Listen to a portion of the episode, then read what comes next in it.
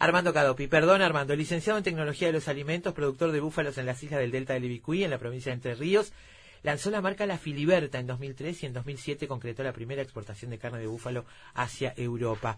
Perdón, Armando Cadopi, y bienvenido y muchas gracias. Sabemos que estás además en un día complejo. Muchas gracias por venir. ¿eh?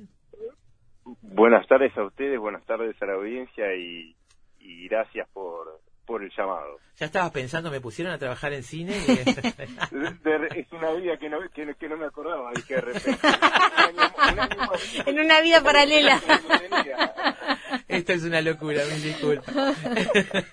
La radio es, capaz de todo. Nosotras sobre todo. Armando, ¿cómo empezó esta historia? Este, ¿por, ¿Por qué te interesaban los búfalos y por qué producirlos en Argentina? Mira, esa misma pregunta me la hizo Miguel cuando y otro amigo, eh, cuando Walter Rippel, cuando empezaron a pensar la película esta, eh, la misma sangre. Y como bien decís, yo soy licenciado en alimentos. Cuando arranqué tenía. ¿Ves cómo tenías que ver con el cine? Tenías que ver con la película. no estaba tan equivocado. No sabíamos que habías tenido una, una, una consulta de Miguel Coan. Sí, vinieron al campo y todo. La idea era los búfalos, algo distinto, pensaron ellos. No se dio en el Delta, les gustó más las tierras uruguayas para ir a filmar, por eso terminaron filmando ahí en, en vuestro bello país. Sí. Pero digamos, los búfalos y la frustración... Eh, ¿Van juntos? Eh, y vienen de lo que fueron nuestros. en mi vida no tengo ningún drama familiar, no maté a nadie. Los belgas estuvieron a tiempo. claro. No, te, mira, te soy sincera, los primeros suizos no llegaron a tiempo, justamente por, por, por, la burocracia administrativa argentina. Y, pero bueno, el tema nació pues joven, con ganas de hacer las cosas distintas, de ver un mundo distinto, de pensar que venían cosas distintas, de decir que Argentina tenía que dejar de vender carne como commodity y generar valor agregado. Eh, pensar en cómo se trabajan los vinos argentinos o como ustedes los están trabajando hoy en Uruguay, con haciendo referencia al lugar donde está producido, cómo está producido, contando una historia, contando una historia atrás del producto, que todo valor que el consumidor 20 años atrás empezaba a demandar y que hoy demanda prácticamente en casi mucho más que antes porque busca alimentos distintos hoy, ¿sí? Entonces, nació de ahí, nació de yo tengo una historia familiar de un abuelo, mi ya tenía campo en la isla, mi padre ingeniero agrónomo loco por el delta, entonces ahí lo transpiro, lo, tengo en la sangre y la idea de tratar de hacer algo distinto, algo nuevo, ayudar a las comunidades de la isla muy sufridas.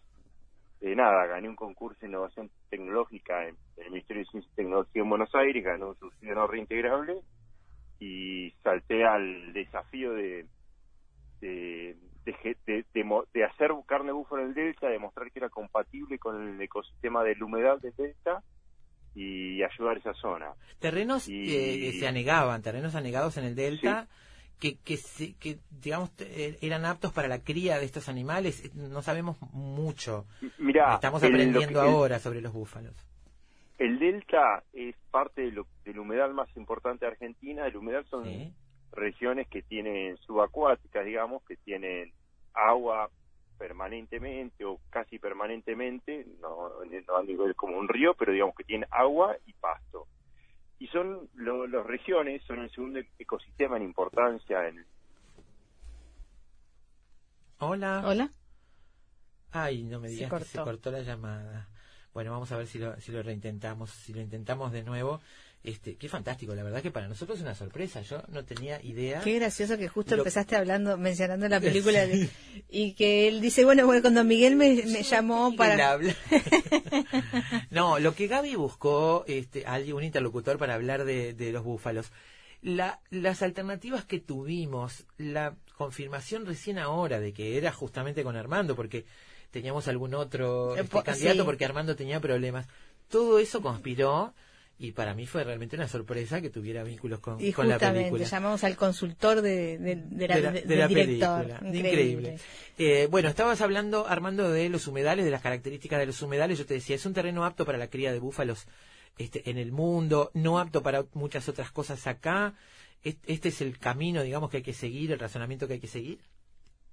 Mira, lo que yo creo y lo que me impulsó, y, hoy, 20 años después, estoy totalmente convencido, es que eh, no se puede producir cualquier cosa en cualquier lugar, sino que hoy, hoy no es que tenemos que decir, bueno, vamos a producir vacas en cualquier lugar, soja en cualquier lugar, sino que hay que mirar lo que son los, los ecosistemas, la biodiversidad donde están, hay que mantenerlos, ayudarlos a preservarlos por una cuestión de medio ambiente, de, cuidar el mundo donde estamos, y en vez de forzar las situaciones, o que se puede ser contaminando o transformando, digamos, los ambientes, hay que pensar qué aptitud tienen cada lugar para tratar de producir la producción más idónea, más amigable con el medio ambiente y más eficiente en producción de kilos, ¿sí? Entonces, de ahí fue mi idea, yo, digamos, no era partidario de hacer soja, era partidario de hacer algo distinto. Estudié todas las alternativas productivas que había en venta, me pareció que el búfalo era la más compatible y, y bueno, de repente nosotros dijimos, bueno, vamos a hacer búfalo. Tenía un contacto en Suiza que estaba interesado en comprar carne de búfalo de calidad y lo que me pasó fue que una vez que terminé de hacer el, el, estudio que demostré que el búfalo gana más con el vacuno, que convive muy bien en el agua, que puede estar, digamos, en, campos anegados, donde el agua del río de que sale, de repente nos enteramos que en Argentina el búfalo no existía como una especie apta para consumo humano. Es decir, yo tenía búfalo, pero no estaba... No tenías el permiso con... Claro. Claro.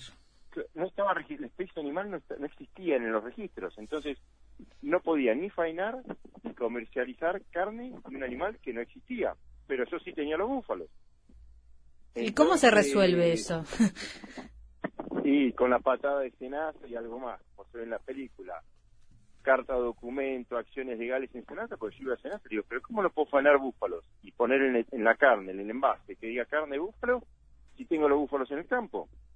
Y si lo, lo, lo correcto está un consumidor decirle lo que está comiendo, la proteína que es, el alimento que es, porque es una cuestión de honestidad, de honestidad para el consumidor. Entonces, nada, fue una lucha con la burocracia estatal de Argentina. Eh, ¿Y cuánto demoraste? Porque eh, me imagino que eh, a, todo esto se iban pasando los meses y se iba pasando el tiempo de faenar, me imagino que algunos habrás perdido, el, ¿no? el, el, proyecto lo hice en el 2000, en el 2000 tenía pensado, previsto hacer la primer faena y de ahí hacer exportación. Y de repente nada, nos dimos cuenta, no estaba ni, ni el protocolo de faena, ni de comercialización, nada. Entonces, al contacto Suiza, que yo ya tenía interesado, listo para comprar, pagar, recién pude llegar en el año 2007. Entonces, todo eso que habíamos pensado, que yo había delineado como para trabajar de una manera, y más en, en Argentina, un país como en Uruguay, que comemos cualquier cantidad de kilos de carne por año, mm. que piensa tal vez el argentino uruguayo una carne con cierto contenido de grasa intramuscular, de determinados atributos, la carne de búfalo, que la carne de búfalo es mucho más magra, es un poco más firme, eh, tiene prácticamente no tiene grasa dentro del músculo, era una cosa que además uno dice, a un argentino, un uruguayo, uno dice búfalo, piensa si es un bisonte, si es un dinosaurio, sí, claro. lo desconoce. Pensamos en... Total desconocimiento, ni que hablar. Pensamos en las películas de Estados Unidos, en los búfalos corriendo. Con Exactamente, ¿saben cuántas, cuántas veces me han hecho una nota y después apareció en el diario la foto de un bisonte? Se me imagino. Entonces, había una cuestión cultural muy fuerte con la cual trabajar, y yo por eso tenía pensado en Europa, que era un mercado más idóneo para este tipo de proteínas. Y bueno, la burocracia argentina me llevó, digamos, a tener que esperar seis años para poder empezar a exportar. En el interín pude hacerlo en el mercado local con todas las dificultades que hubo, pero digamos, hoy, 20 años después, mirando retrospectivamente, eh, no tenemos duda que hicimos lo correcto porque hoy el consumidor busca productos más saludables, bajo contenido en sal, bajo contenido en colesterol. Y lo que yo aprendí en este transcurso es la importancia de producir y trabajar cuidando el medio donde estamos, el planeta donde estamos. Y en este sentido, el delta, que estará en Argentina, pero todo lo que es el, río, el, delta del Paraná, es el reservorio de agua dulce más importante de Argentina y Uruguay porque ustedes uruguayos también toman río, agua del río La Plata. Sí, sí, sí, sí. Toda esa agua dulce que por ejemplo el 25% del agua de Sudamérica baja por el río Paraná, se purifica cuando pasa por el delta.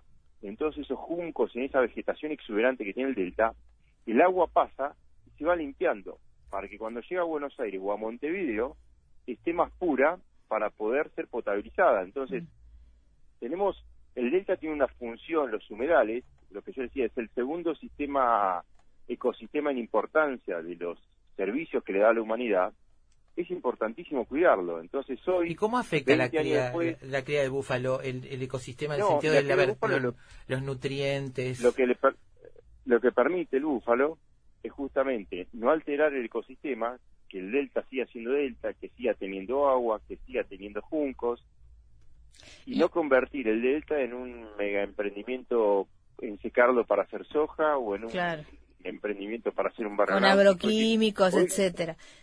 Exactamente, nosotros no usamos agroquímicos, no usamos fertilizantes, usamos muy pocos productos veterinarios. Aclaremos que el búfalo se, alimenta a pasto, nada más, ¿no? Solo a pasto. Ah, solo a pasto.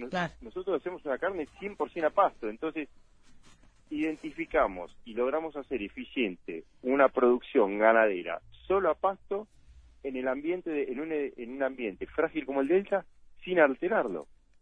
El búfalo gana el doble de kilos que lo que gana un vacuno en el delta. Entonces, si en vez de ganar 150 kilos, gano 300 con un búfalo. Entonces, ya está, no me expliquen más nada, es la mejor alternativa de producción de proteína roja para nuestra zona. Entonces, hoy que tenemos que preservar nuestro planeta y preservar los ambientes donde estamos, preservar la biodiversidad, tratar de usar y generar el menor impacto en contaminación, agroquímicos, hay que buscar, digamos, producciones eficientes lo más naturales posibles. Y yo encontré una que genera 300 kilos de carne por año en 20 meses. Comparamos, no me explique más nada, es una, es una máquina de proteína roja. Comparémoslo con, con el, las vacas. Claro, comparando con las vacas, gana, gana el doble. Eh, además, eh, la, digamos que la investigación médica y científica eh, los ha beneficiado en el sentido de que se ha, se, se, ha comprobado que la carne de vacuna tiene una cantidad de grasa, de colesterol, de este de, de, grasas malas, de trans, etcétera, y que la carne de búfalo tiene mucho menos colesterol, menos este calorías, más proteínas, lo mismo que la leche, ¿no? Una mejor relación, una mejor relación de omega nosotros para cuando hicimos esa determinación de la carne mandamos cerca de 700 kilos de carne para hacer distintos análisis.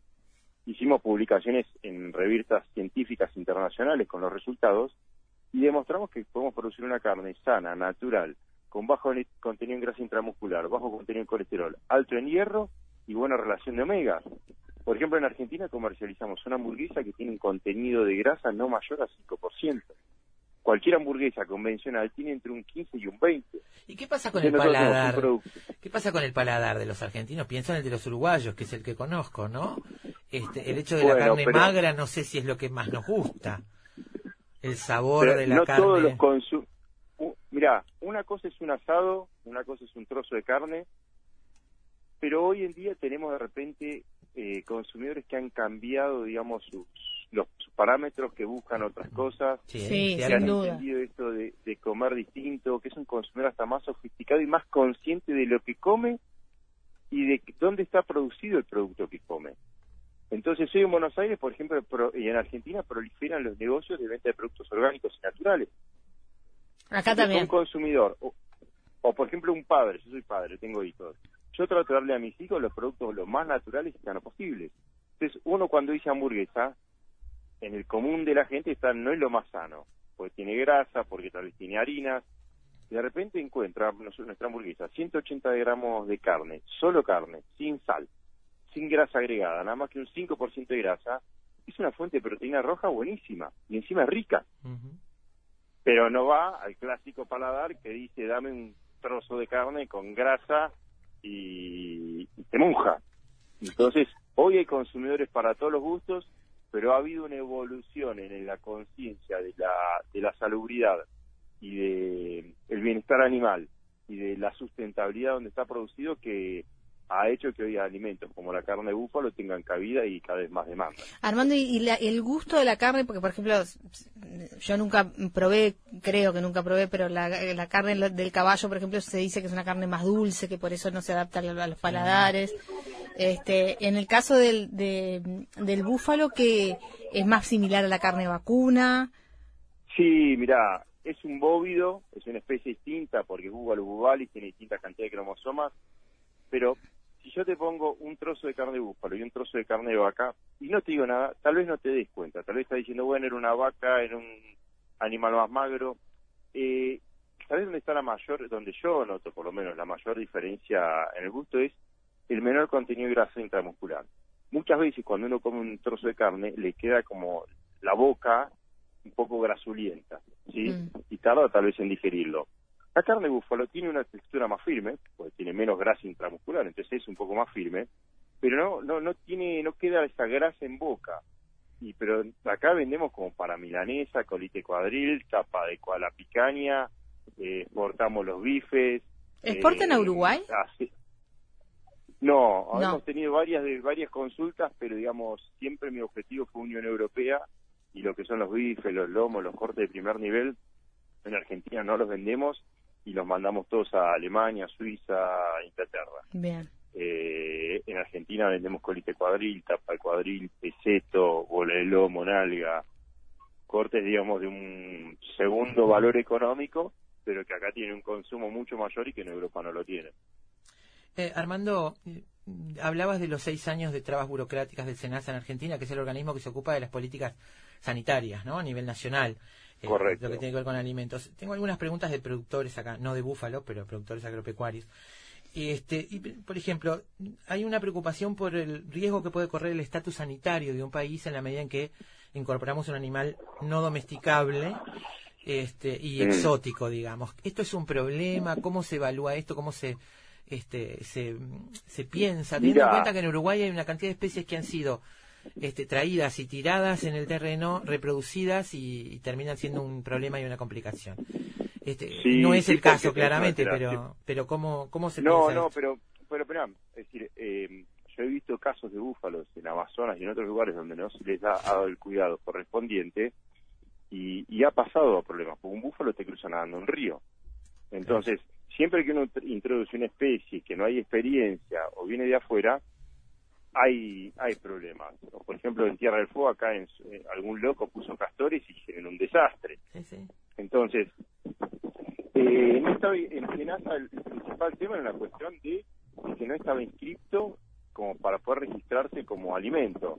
No que no, no es que estaban pensando en el conflicto no que podía haber, digamos, en el terreno. Sí es muy importante que de repente que aquellas especies exóticas eh, tiene que haber un estudio muy profundo de parte de biólogos, ecólogos, digamos, no es solamente el producto, el, ingeniero pecuario, agrónomo, que sabe si va a producir o no va a producir, no, hay que realmente contemplar el impacto que genera en el lugar.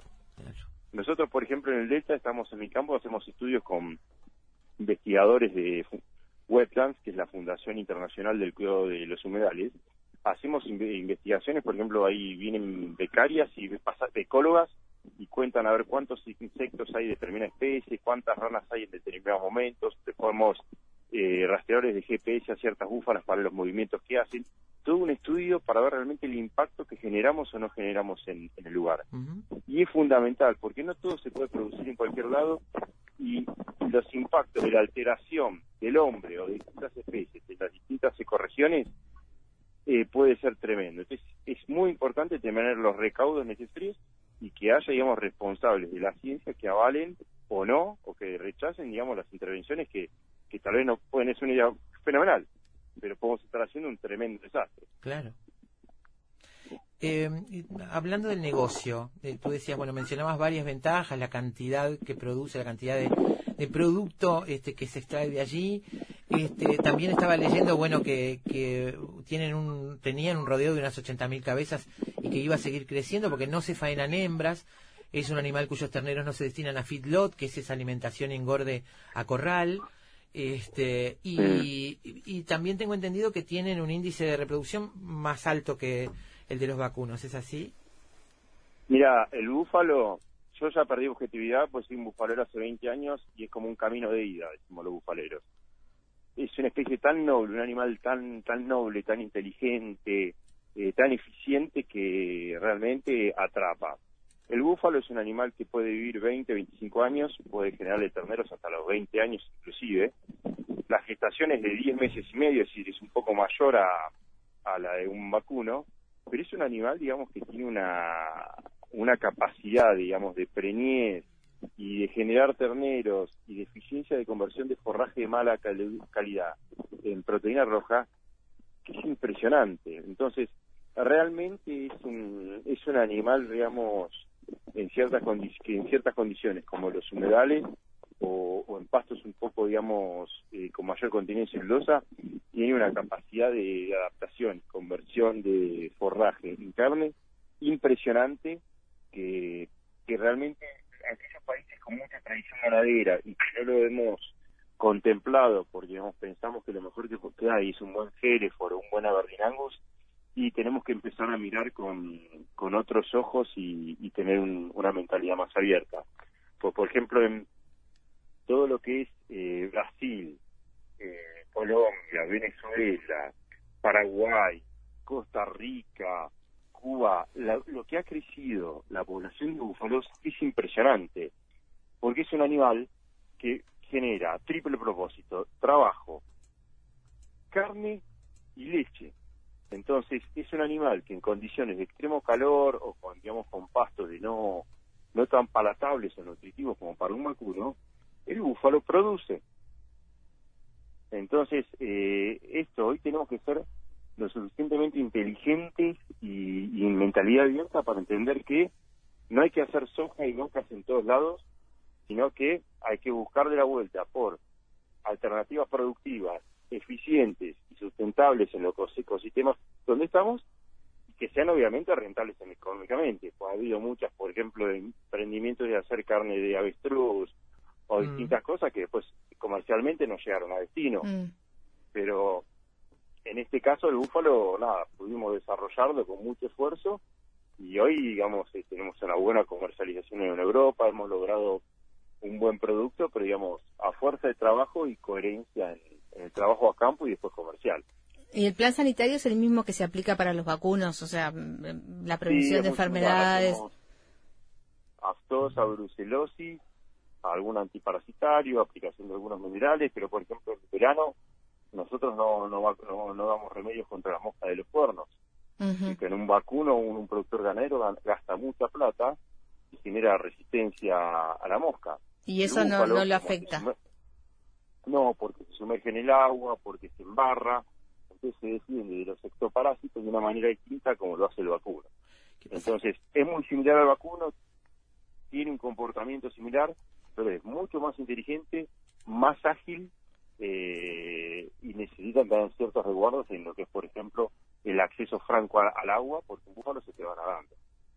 Claro. Eh, ¿Necesita un personal capacitado para el, para el manejo? Este, esto no, necesita personal que le tenga paciencia, ganas de aprender y de no y que no sea el clásico gaucho que piensa que al animal se le gana con fuerza y con lazo.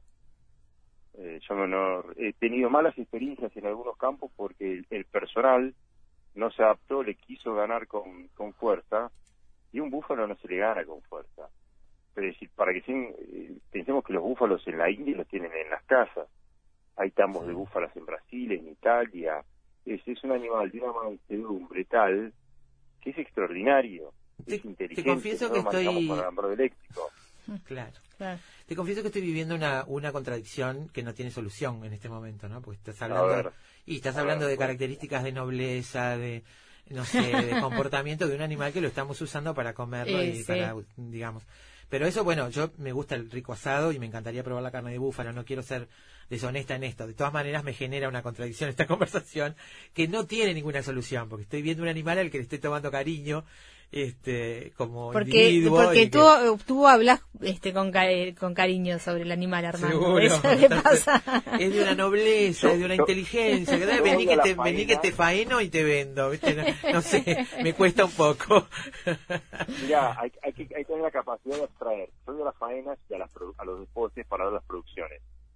Eh, y he aprendido, lo hice en un momento porque tenía que ver con el proceso. Iba muchas veces a lo que es el cajón de noqueo antes de la degolladura. Sí. Eh, y ese es el único paso que hoy ya no voy. Mm. pero después uno ya lo mira, digamos, con no por ser sanguinario, pero nada. generar alimentos, alimentar a gente, lo que, yo lo quería decir para exorcizar un poco esta, esta sensación que tengo, nada más. al principio me costaba, las primeras jabolas me costaron, te digo. Después ya se nota que me cure me como los médicos. ¿Qué carácter? Los que, los que nos gusta los canales gourmet, la, ¿no? La, toda la, este, la preparación de la comida y vemos televisión y leemos libros y miramos, nos damos cuenta que hay una, una nueva este, elemento en la mesa que es por lo menos el queso de búfala, la mozzarella, de, búfala. ¿Qué características tiene la leche? Eh, tenemos entendido que tiene muy buenas también condiciones este, con respecto a lo alimenticio. La, la, mozzarella original, la mozzarella original es de leche de búfala. ¿Por qué? Claro una buena mozzarella de leche de búfalo no tiene nada que ver, nada que ver con una mozzarella de leche de vacuna. El contenido en, sólidos, proteínas y grasas especialmente de la leche de búfala triplica el contenido de una leche vacuna. También es cierto que una vaca puede dar 30 40 litros y una búfala da 9 10 litros. Mm. Pero la composición lipídica de la leche de búfala hace que esa maravilla que es una mozzarella, una burrata, que tenga una suavidad, una capacidad de retener agua, que sea un producto fresco, hermoso, es espectacular. La, la leche búfala es, es, es, el oro blanco, como le dicen algunos. Es realmente un producto totalmente diferenciado y, y, muy, muy requerido en el mundo, pero vuelvo, tiene una diferencia comparado con la leche vacuna y con la mozzarella vacuna que no, no tiene nada que ver. Sí, también. ¿Qué posibilidades tiene Uruguay? Nosotros estábamos leyendo acá que hay un, una especie, de, le llaman el Hernandarias del búfalo en Uruguay, en, en Artigas, que hizo un emprendimiento pero no lo comercializa, digamos, ¿no? Este, no sé, ¿qué posibilidades tiene nuestro nuestro campo para emprender la cría de búfalo? Lo mismo que, mira, yo te diría, bueno, no lo mismo, pero tiene, sin duda, tiene, digamos, potencial, como algo potencial tiene Argentina. Argentina tal vez tiene más zonas húmedas y bajas que ustedes, pero tranquilamente en Uruguay ustedes pueden estar pensando en un buen tambo de búfala para hacer un producto, digamos, delicatessen, un tambo, digamos, no, no, no tiene los mismos requerimientos que tiene la producción extensiva de carne que hacemos nosotros, y tranquilamente pueden hacerlo. Lo que tiene Uruguay, nosotros hemos evaluado más de una vez la exportación de búfalas a Uruguay, Uruguay tiene eh, una seriedad y una rigurosidad del sistema sanitario, del servicio sanitario muy importante, que hace que uno no pueda llevar búfalas así nomás. Entonces, digamos, digamos, para bien de los uruguayos y de los productores uruguayos, tienen a, a mi juicio un servicio sanitario muy muy bueno, muy competente. Pero digamos, si uno hiciera la correspondiente cuarentena y demás cosas, tranquilamente podría estar pensando en tener búfalas y tener un buen tambo para elaborar una buena mozzarella y, producir un producto distinto para el mercado uruguayo. Bien, muy bien. No pienso tal vez tanto en carne, digamos, por los volúmenes son distintos, pero sí tranquilamente un buen tambo para hacer búfala y algo para el mercado local de carne sin duda. Bueno, y mientras tanto, eh, podrías exportar unas, unas, unas piezas, este, por lo menos para probarlas. bueno, si no hacemos, si no hacemos así, aceleramos los tiempos. Perfecto. Bueno, eh, Armando, ha sido un gusto conversar contigo. Gracias por hacer el esfuerzo, además de, encontrar un ratito hoy, que sabemos que está complicado. Felicitaciones este, por el emprendimiento también, de que hablar y bueno, y podés trabajar con Marcelo Piñeiro cuando quieras y así ya... no, con Coan. No, no, digo hago yo ah. con Marcelo Piñeiro. Piñeiro así ya mi error no es tan grave. Ah, está, está, está, bien, perfecto. Así ya mi error no es tan grave. Voy a, modificar, voy a, voy a modificar mi currículum ahora. Muchas gracias. muchísimas muchísimas gracias a ustedes por el interés y, y el tiempo de, de poder compartir esta esto que no, no es solamente una cuestión comercial, sino, digamos, una una pasión por cuidar el lugar de donde somos y, generar un producto se nota, para se nota que hay pasión ahí se nota sí. Gracias Armando. Muy buenas tardes gracias hasta eh. luego. Amigos, Armando Cadopi, licenciado en Tecnología de los, de los Alimentos y productor de búfalos en las islas del Delta del Ibicuí, en Entre Ríos.